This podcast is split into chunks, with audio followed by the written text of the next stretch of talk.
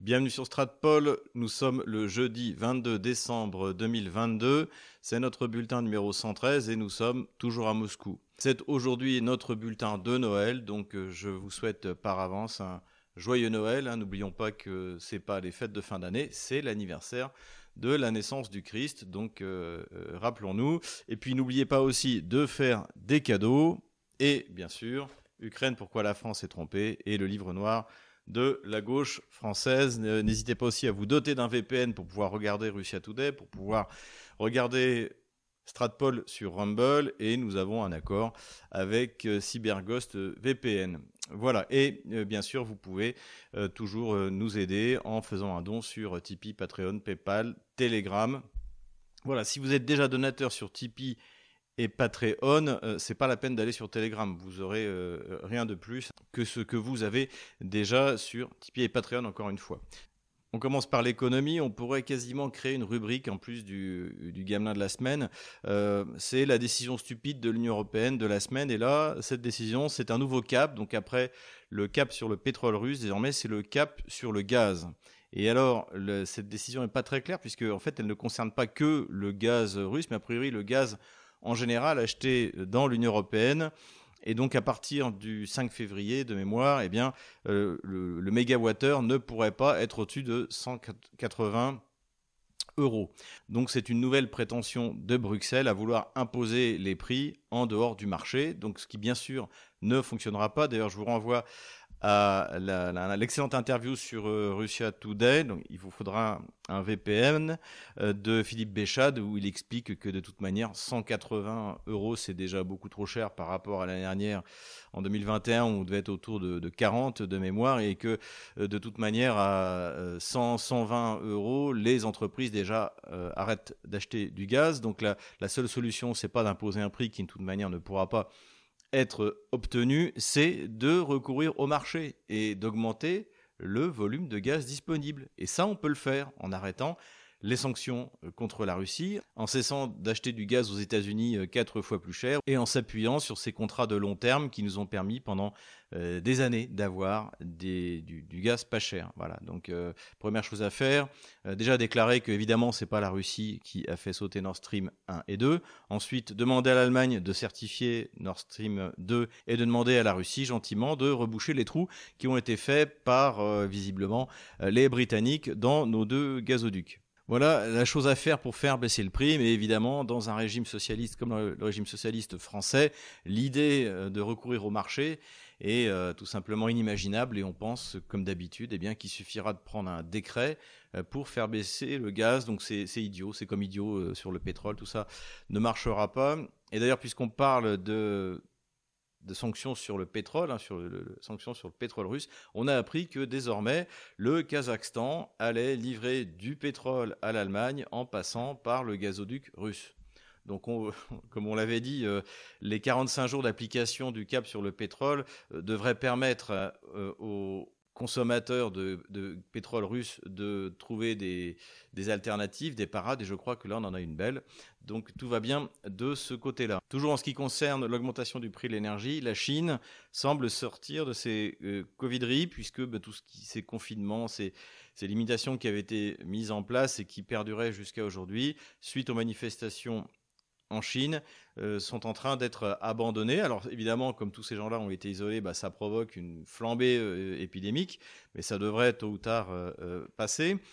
Et ce qui va entraîner évidemment un redécollage de l'économie chinoise et une augmentation de la demande donc en énergie, ce qui est une bonne nouvelle pour la Russie, mais en revanche peut-être une mauvaise nouvelle pour nous puisque ça va effectivement augmenter le, prix de l'énergie. Cela dit, euh, ce retour de la Chine pourrait être aussi euh, atténué par euh, la récession qui est maintenant quasi officielle dans, dans, dans les pays occidentaux et, et même aux États-Unis. Donc voilà, mais pour faire une projection sur les prix pour l'année prochaine, eh bien, il faut avoir toutes ces données en tête. En tout cas, on continuera à suivre ça, comme d'autres sites d'ailleurs économiques. Je vous renvoie précisément aux travaux de Charles Gave, Philippe Béchade, hein, tous ces tous ces financiers ou ces économistes euh, sérieux. Toujours dans les nouvelles euh, économiques et un peu la blague de la semaine, c'est que l'Ukraine a déclaré qu'elle allait, euh, pour bénéficier du financement du FMI, accepté de suivre ses recommandations et notamment la lutte contre la corruption. Donc ça fait en gros depuis 2014 hein, que ça dure, donc évidemment que l'Ukraine n'en a absolument rien à faire de lutter contre la corruption. De toute manière, cette, euh, cette guerre a été organisée par les oligarques pour les oligarques et une bonne partie de l'aide qui est envoyée à Kiev est évidemment détournée. Donc on est encore une fois dans le déclaratoire et ça ne mènera à rien. Il y a eu deux déplacements importants cette semaine. Ça a été d'une part le déplacement de Vladimir Poutine, de Sergei Lavrov et de Sergei Shoigu en Biélorussie, et de l'autre côté, évidemment, celui de Zelensky à Washington. Commençons par ce déplacement en Biélorussie. Euh, donc il, s'inscrit dans le cadre du renforcement de la présence militaire russe, ou plutôt on devrait dire de la coopération euh, militaire Biélorussie-Russie, puisque d'ailleurs désormais euh, le président russe parle d'espace de, défense commun. Donc on est toujours hein, dans cette entre guillemets réunification entre la Russie et la Biélorussie qui a débuté après l'échec de la tentative de révolution colorée en Biélorussie il y a deux ans. On en avait déjà parlé sur Stratpol, nos vidéos sont encore disponibles. Et là, donc, ce rapprochement s'accentue et peut-être que quelque chose se dessine derrière, c'est-à-dire l'entrée euh, en guerre aux côtés de la Russie, de la Biélorussie. Et en effet, les images se multiplient, notamment sur les réseaux sociaux, de colonnes de chars. Hein, soi-disant, la Russie n'avait plus de chars. Bah, finalement, quand on regarde ce qui est en train d'arriver sur le front euh, à l'est de l'Ukraine et euh, ce qui est en train d'arriver en Biélorussie, on, se dit qu'il en reste quand même un petit peu. Et d'ailleurs, au passage, le ton change même sur LCI. Alors maintenant, vous avez eu le, notre gamelin de la semaine, là, euh, le Pierre Servant, euh, qui dit Ah, mais je n'ai jamais dit que l'armée russe était finie, etc., etc. Donc, visiblement, le ton est en train de changer. Euh, et eh bien, de nouveau, une stratpolisation des esprits, comme on avait observé après la prise de, les prises de Mariupol, Severodonetsk, Lysychansk, etc. Donc, je pense que la, la perte annoncée, non seulement d'Artiemovsk, mais de, de, de, fait cette percée générale de la ligne Maginot ukrainienne dans les semaines qui viennent, euh, est en train de faire réfléchir, si tant est que ce soit possible, nos gamelins de plateau. Voilà, je ferme la parenthèse. Donc, effectivement, on ne peut pas exclure que la Biélorussie rentre en guerre euh, avec la Russie, et ce serait évidemment stratégiquement un très bon coup, hein, puisque en fait, ça permettrait de couper, au moins en partie, l'approvisionnement de l'armée ukrainienne par la Pologne, hein, puisque l'essentiel de l'aide vient de la Pologne, mais également euh, par la Roumanie, euh, euh, par, Odessa en fait. Donc effectivement, on peut imaginer une offensive nord-sud qui coupe cette ligne d'approvisionnement, ce qui fait que toute l'armée ukrainienne qui se trouverait à l'est de cette offensive eh bien, serait privée de, logistique, logistique qui fonctionne déjà très mal en raison ou grâce aux frappes russes sur les infrastructures énergétiques ukrainienne. Donc, euh, donc voilà. Cela dit, euh, pour l'instant, on ne sait pas. Pour la Biélorussie, évidemment, il y aurait des conséquences. C'est d'ailleurs ce les menaces qui ont été émises par Washington. Hein. Et même pour la Russie, ça n'aurait pas que des conséquences positives, puisque par exemple, euh, toutes les sanctions qui s'appliquent à la Russie, pour l'instant, ne s'appliquent pas à la Biélorussie. Par exemple, les systèmes de paiement internationaux continuent encore à fonctionner en Biélorussie. Enfin, en tout cas, nous verrons bien. De toute manière, quoi qu'il arrive, ça fait peser une menace au nord de l'Ukraine et c'est, quoi qu'il arrive, utile aux Russes puisque ça mobilise des ressources ukrainiennes. Voilà donc, en conclusion, on a au minimum la confirmation de la création de cet espace euh, commun. Et Vladimir Poutine se pose de plus en plus comme un réunificateur des terres de la Rousse de Kiev et des terres de euh, l'Empire russe. À suivre donc. Vladimir Zelensky s'est rendu à Washington, comme d'habitude, pour réclamer de l'argent, et il est reparti, on peut dire, euh, les poches pleines, puisque a priori une aide de 43 ou 45 milliards de dollars devait être accordée par le Congrès. Alors l'aide n'a pas été votée pour l'instant parce que les républicains disent ben, si nous en gros on finance la guerre de la gauche américaine contre la Russie, euh, on veut que la gauche américaine finance l'économie intérieure américaine dans le cadre des conséquences encore des, restrictions du Covid et évidemment s'attaque euh, à l'invasion migratoire que subissent euh, les États-Unis au Texas. Donc, euh, mais bon, je pense que de toute manière, l'État profond domine, les euh, euh, républicains partagent avec les démocrates, cette, on peut le dire, cette, haine de la, de la, Russie, et donc tôt ou tard ça finira par passer. Cela dit, il faut quand même dire qu'il y a eu quelques réactions hostiles à Zelensky dans le Congrès principalement du côté euh, des, de, certains représentants républicains qui ont, d'ailleurs, il y en a un du, Texas, euh, Chip Roy, je crois, est son nom, qui a déclaré que c'était du théâtre politique. Après euh, ce énième discours de Zelensky. Alors donc, Zelensky devrait repartir de toute manière avec donc ces 45 milliards de dollars, hein, c'est le budget de la défense française. Et, dans l'immédiat, il a reçu une aide, euh, on va dire concrète, de 1 milliard, Et alors, quand on regarde le détail de cette, euh, de cette aide, hein, qui a été euh, publiée par Blinken, le secrétaire d'État américain aux Affaires étrangères, c'est intéressant parce qu'on voit qu'en fait, il n'a pas obtenu grand-chose. Il a obtenu, on va dire, du volume, mais pas du tout ce qu'il a demandé. Donc, bien sûr, il n'y a pas de chars, et il n'y a pas d'armement de, de, haute technologie.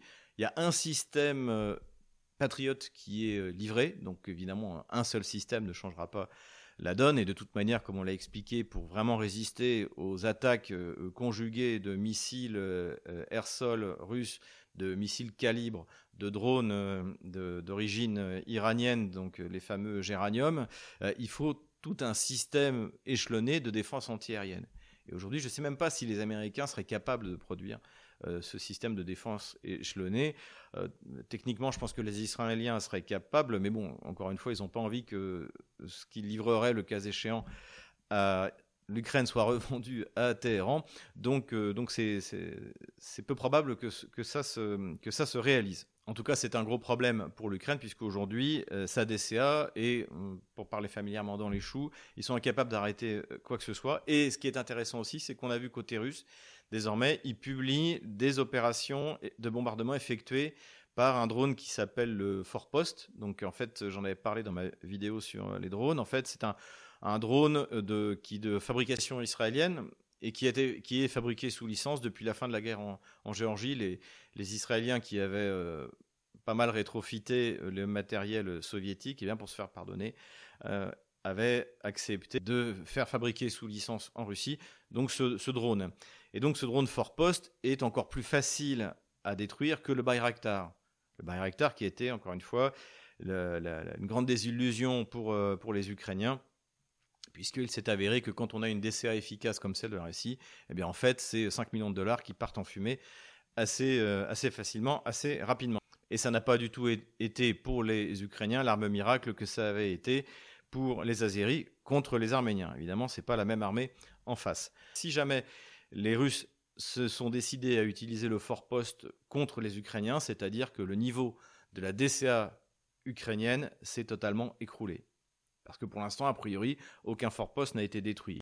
Il y en aura fatalement qui seront détruits, mais que les Russes se risquent à, utiliser ces drones, ça montre qu'en fait, eh que ce soit les anciens systèmes soviétiques ou les quelques systèmes qui ont été livrés par euh, l'Allemagne et la France, eh bien, tous ces systèmes ne sont pas efficaces.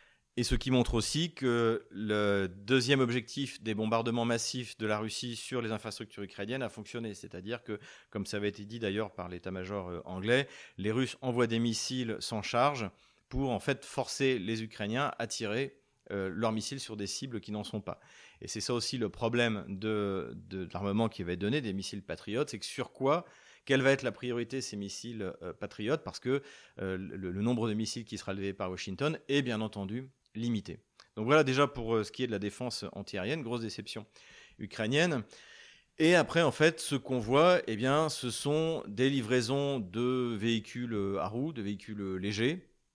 Donc tout ça, ça ne changera rien. effectivement, on, voit bien, on a bien vu les, limites de, ces véhicules, hein, qui ont des offensives qui ont plutôt bien fonctionné euh, au mois de septembre contre, dans la région de Kharkov, mais qui aujourd'hui sont complètement dépassées avec la densité de plus en plus importante de l'armée de, russe sur le front, et puis cette supériorité absolue en matière de puissance de feu, des obus qui sont livrés. Alors il y a des obus qui sont euh, des obus de calibre euh, autant, il y a notamment les fameux 155 mm Excalibur, donc c'est des obus guidés par GPS, mais qui, pareil, là, ont montré leurs limites euh, parce que les Russes brûlent le GPS. Donc en fait, cette, ce guidage final ne donne pas les résultats escomptés.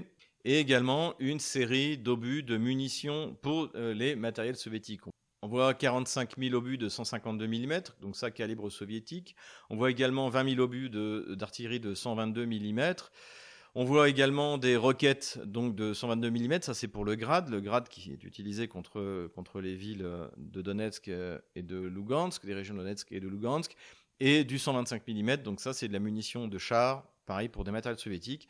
Alors on ne sait pas trop où euh, Washington a trouvé euh, ces munitions, hein. il, y a, il y a de toute manière encore des capacités assez limitées de production dans les anciens pays d'Europe de l'Est. Je crois qu'il y en a en Bulgarie, il doit y en avoir en, Tchéquie et en Slovaquie également. En tout état de cause, comme on le voit, ce sont des quantités euh, assez limitées. 45 000 obus de 152 mm, il arrive à la Russie de tirer par jour euh, près de 50 000 obus. Alors pas que du 152, mais globalement ça donne une idée des proportions. Et en tout cas, ça ne permettra pas à l'artillerie ukrainienne de se mettre au niveau de l'artillerie russe, loin de là. Intéressant aussi que euh, le 122 mm donc pour le, grade euh, est livré, mais on voit aucune munition pour des systèmes plus puissants et à plus grande portée, pareil d'origine soviéto-russe, comme euh, l'ouragan, comme euh, le Smerch. Donc, donc ça veut dire que là, visiblement, les Américains n'ont pas trouvé de munitions qui soient compatibles. Et ça, c'est, je pense, un gros problème pour Kiev, d'autant plus que le HIMARS, désormais, a été pris en quelque sorte en charge par la DCA russe et est facilement contré. Et je pense que c'est aussi une des raisons pour lesquels euh, l'armée ukrainienne désormais utilise les, les HIMARS qui coûtent cher, hein, plus de 100 000 euh, dollars, je crois, le, tir, pour taper euh, sur la ville de Donetsk, pour taper sur un hôpital, pour taper, voilà, tout, ça, tout ça n'a pas de sens. Sauf si évidemment les troupes otano-kieviennes ont constaté que les HIMARS ne fonctionnent plus dans la profondeur de l'armée russe. Et en tout cas, cela prouve encore une fois que l'Ukraine ne produit plus ni les calibres soviétiques, ni bien sûr les calibres OTAN.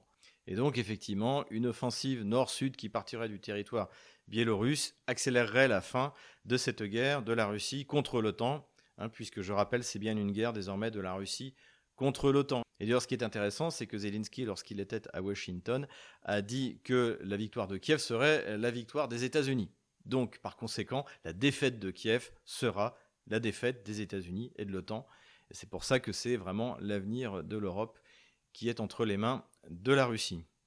Cette semaine aussi s'est tenue une réunion élargie du ministère de la Défense russe où des choses euh, extrêmement importantes ont été décidées pour l'avenir de l'armée russe. Alors bien sûr, sur l'opération spéciale en elle-même, on n'a rien entendu euh, de spécifique pour 2023, euh, sauf que le gouverneur Saldo, donc qui est le gouverneur qui a été euh, mis en place par Vladimir Poutine euh, pour la région de, Kherson, a dit que la reprise de la rive droite du Dniepr serait la priorité pour l'année 2023. Donc voilà, bon entendeur, euh, salut. En tout cas, ce qui est clair, c'est que les déclarations qui ont été faites sont à mon avis extrêmement importantes pour la future structure de l'armée russe, qui va augmenter en nombre et en capacité. Donc euh, aujourd'hui, l'armée russe est estimée à, un million de, soldats, donc c'est également une armée mi-professionnelle, mi-conscription, un peu ce qu'on avait avant l'époque Chirac de la professionnalisation complète. Le nombre de professionnels va augmenter jusqu'à plus de 600 000 soldats, d'après ce que j'ai vu,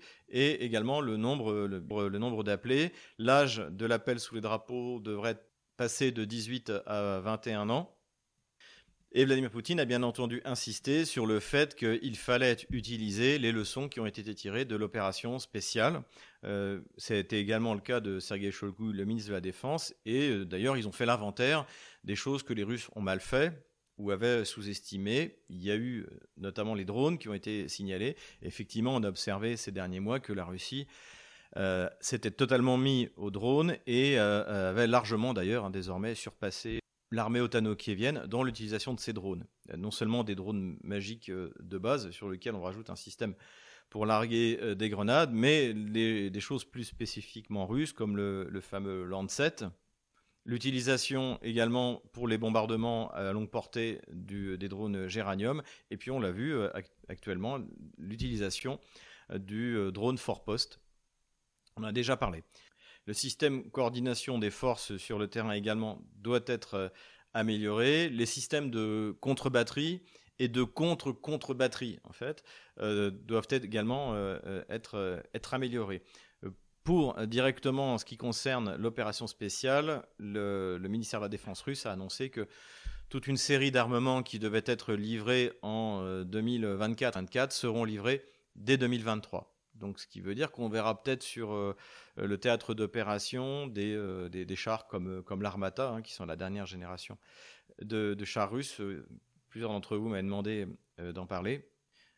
Voilà, Vladimir Poutine est également revenu à plusieurs reprises cette semaine sur les bombardements contre les zones civiles dans tous les territoires qui ont été libérés. Donc, bien sûr, la, République populaire de Lugansk, la 60% de la République populaire de Donetsk, Kherson et Zaporozhye. Et les gouverneurs de ces régions lui ont demandé d'améliorer les systèmes de DCA pour permettre d'abattre euh, les missiles qui tombent euh, régulièrement. Et ça, ben, je, l'ai vécu pendant, pendant 13 jours sur, sur Donetsk notamment, mais, mais pas seulement. À ce sujet, je vais répondre à une question qui m'est souvent posée. Pourquoi est-ce que les Russes ne mettent pas des systèmes en place de DCA pour protéger par exemple la ville de Donetsk? Il faut savoir que protéger la ville de Donetsk, c'est assez compliqué parce que les systèmes de tir sont proches du front. C'est pour ça que, par exemple, la prise de Marinka, la prise de Avdeyevka, euh, ces prises-là sont importantes pour repousser le front le plus loin possible et donner du temps à la DCA pour réagir. Ensuite, les, les, tirent au hasard sur la ville. Donc c'est très dur de savoir sur quoi ça va tomber. Lorsque la DCA russe se met en place sur la ligne de front, elle sait à peu près sur quelles zones vont tomber les HIMARS, les grades, etc., euh, etc.